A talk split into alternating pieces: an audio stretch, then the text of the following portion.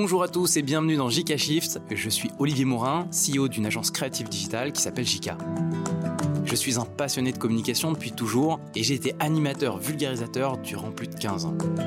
Mon objectif ici va être de vous transmettre quelques clés d'un monde qui change très vite. Vous partagez chaque semaine mon analyse des tendances digitales, on va parler de l'évolution des plateformes, du développement du gaming, du Web3, de l'IA, de l'écologie et surtout des enjeux de société pour donner un petit peu de perspective sur un monde qui est en plein bouleversement.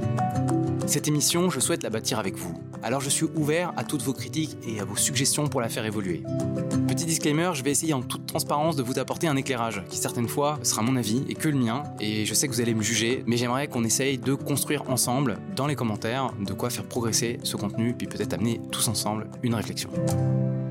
La guerre des jeux de foot est en approche. Eh bien, il y a des rumeurs de plus en plus sérieuses qui circulent concernant le prochain FIFA, affirmant qu'il sera édité par 2K Games. Vous venez d'entendre, c'est une rumeur qui affole complètement les fans de jeux vidéo, les fans de foot, puisque potentiellement la FIFA pourrait collaborer avec 2K Games pour créer leur futur jeu. Je vous rappelle que l'année dernière, la FIFA et Electronic Arts ne s'étaient pas mis d'accord pour renouveler leur partenariat, et donc le jeu qui s'appelait avant FIFA 23, en 2024 s'est appelé FC 24 et est resté entièrement entre les mains de Electronic Arts. Ça a l'air de rien, ça a été déjà un bon cataclysme parce que c'était deux entités très proches qui ont toujours collaboré ensemble et qui a fait le succès du jeu FIFA tel qu'on l'a connu. L'année dernière, Electronic Arts a claqué la porte. Ils ont refusé le deal, qui a été estimé à autour de 150 millions par an pour le droit de collaborer avec la FIFA. Et EA, même s'ils ont vendu moins de boîtes que les années précédentes, semble avoir fait beaucoup de revenus supplémentaires cette année. Donc on peut dire que le pari de FC24 et d'Electronic Arts était plutôt réussi. Cependant, la FIFA avait tout de suite mis sur la table qu'ils cherchaient un futur éditeur pour les accompagner sur le futur FIFA, le FIFA 25, le FIFA 26, le FIFA 27, peu importe, mais en tout cas de reprendre quelque part le flambeau euh, qu'avait Electronic Arts. Et c'est dans ce contexte-là qu'arrive la rumeur qui vient de sortir sur les réseaux, 2K Games, qui est un énorme éditeur de jeux, que vous connaissez sûrement ou peut-être sur NBA 2K, ou encore des jeux de golf ou jeux de tennis, qui sont remarquables et qui font que c'est un acteur qui pourrait être très sérieux et concurrencer potentiellement Electronic Arts parce qu'ils ont l'habitude de faire des jeux de sport, l'habitude de les monétiser et ils ont plusieurs fois rencontré le succès. Alors si tout le monde s'emballe, c'est parce qu'il y a toujours une rivalité historique entre le jeu de FIFA de l'époque et PES, qui était aussi un jeu très connu. Et qu'il n'y a pas eu cette rivalité depuis des années, puisque Electronic Arts avait su s'accaparer toute la part du gâteau. Et en ayant même transformé ce qui était devenu un jeu qui se vendait chaque année en boîte et qui était le bien culturel le plus acheté en France, c'est devenu l'un des jeux les plus lucratifs avec les fameux achats dans le jeu qui vous permettent d'avoir votre propre équipe. Donc ça fait déjà bien 20 ans que Electronic Arts est installé sur une mine d'or et il compte bien évidemment continuer puisque la stratégie sans marché et l'expérience est palpable. Qui peut s'attaquer à un tel monopole aujourd'hui? Peut-être que 2K Games en aurait les épaules, mais alors le chemin risque d'être sacrément long. Et en même temps, pourquoi ils sont légitimes? On vous l'a dit, déjà l'habitude de faire des jeux de sport. Ils vont lancer en 2024 un jeu en collaboration avec Lego sur le thème du foot. Est-ce qu'il serait vraiment un acteur capable de concurrencer Electronic Arts? C'est vraiment une, très grande question, sachant qu'en plus Electronic Arts a négocié chacun de leurs droits avec les joueurs. C'est-à-dire que quand il y a un joueur sur une jaquette, un joueur dans le jeu, un club dans le jeu, il est négocié en tête à tête. La seule chose qu'Electronic Arts ne peut pas revendiquer, c'est la Coupe du Monde, qui appartient pour le coup à la FIFA. Donc il y a de la place pour un acteur, mais alors quel est le gameplay qu'ils vont proposer? Parce que sûrement que la FIFA voudra un vrai jeu de simulation, comme l'était d'ailleurs les anciens FIFA, comme Electronic Arts l'a toujours fait. Donc c'est une news qui est à la fois excitante, réjouissante, parce qu'on se dit, ah ça y est, il y a de la compétition, et la compétition des fois amène du bon, parce qu'aujourd'hui Electronic Arts sont les seuls à pouvoir diriger le marché et à proposer bah, un peu euh, la meilleure offre. Donc d'avoir de la compétition, peut-être que ce sera même bien pour les joueurs, parce qu'ils auront peut-être plus de choix, et que ça forcera peut-être aussi Electronic Arts à bouger en fonction justement de ce compétiteur. Alors ça n'est qu'une rumeur aujourd'hui, donc évidemment qu'on suivra ça ensemble. C'est beaucoup trop tôt pour dire qu'il y aurait un FIFA 25 qui serait fait par 2K. Monter un jeu ne se fait pas euh, en un an.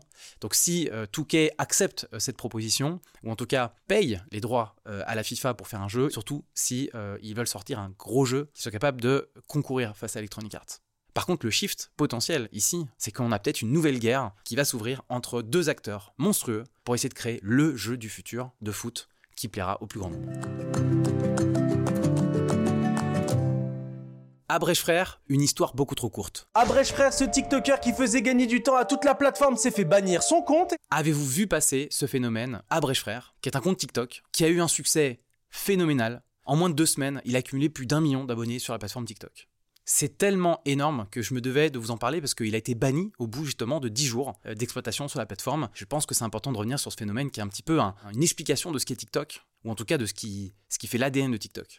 Qu'est-ce que c'est qu'Abrèche Frère Il faut voir euh, Abrèche Frère comme une espèce de compte parodique qui va prendre une vidéo sur TikTok qui a très très bien marché et qui va la synthétiser. Donc c'est souvent quand euh, les personnes sur TikTok racontent un peu leur vie pour dire ah hier il s'est passé ça, il faut que je vous en parle. Lui en fait il va couper en plein milieu de la vidéo pour dire et à la fin elle s'est fait larguer par son mec. En gros pour faire simple c'est un peu comme ça qu'il l'a résumé et il dit en haut voilà combien de temps je vous ai fait gagner, je vous ai fait gagner 1 minute 15 parce qu'en fait c'est ce qu'elle allait vous raconter à la fin de la vidéo.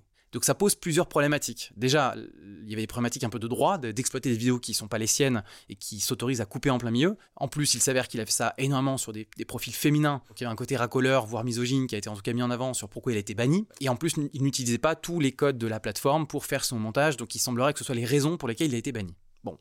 Je mets ça de côté parce que là, le sujet n'est pas de débattre sur est-ce qu'il est bien banni ou mal banni. Le sujet, c'est plutôt de comprendre pourquoi ce phénomène et qu'est-ce que c'est que ce phénomène sur TikTok. Déjà, il faut savoir que c'est une tendance euh, qui vient des États-Unis avec un influenceur sur TikTok qui a fait exactement la même chose. Donc ce Abrèche Frère a repris le concept et l'a mis à sa sauce en France.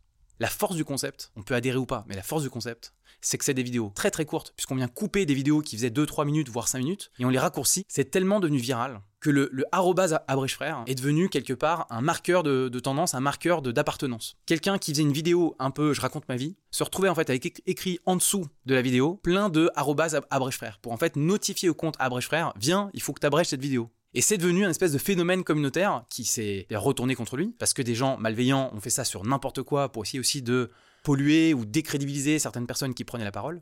Mais ça montre, entre guillemets, comment la plateforme peut décupler un compte ou comment euh, euh, des fans peuvent propager un compte en très peu de temps sur TikTok quand les marqueurs sont là. Donc abrège frère, rien que le terme abrège frère, c'est du parler, c'est du largot, et c'est une façon de dire fais plus court, parce qu'en fait on n'a pas besoin que tu nous racontes toute ta vie. Et c'est ça qui donne le sentiment que c'est méprisant, et que c'est euh, peut-être ça aussi qui fait qu'il s'est fait bannir, hein, je ne sais pas. Encore une fois, si on prend un peu de recul, il faut se dire que TikTok a commencé avec des longueurs vidéo qui étaient de 15 secondes. Après, ça s'est transformé en vidéo d'une minute, puis 3 minutes, et là tout récemment de 10 minutes. Et si vous avez écouté déjà JK Shift, on en parlait, c'est-à-dire que la plateforme a tendance à vouloir ouvrir la longueur des vidéos pour un peu concurrencer les autres plateformes comme YouTube. Et j'imagine que la stratégie est assez liée à la volonté de placer de la publicité et des offres publicitaires de plus en plus variées. Parce que quand vous avez une vidéo de 15 secondes ou de 1 minute et que vous avez des pubs qui font entre 15 et 30 secondes, ça commence à être très contraignant en termes de parcours utilisateur.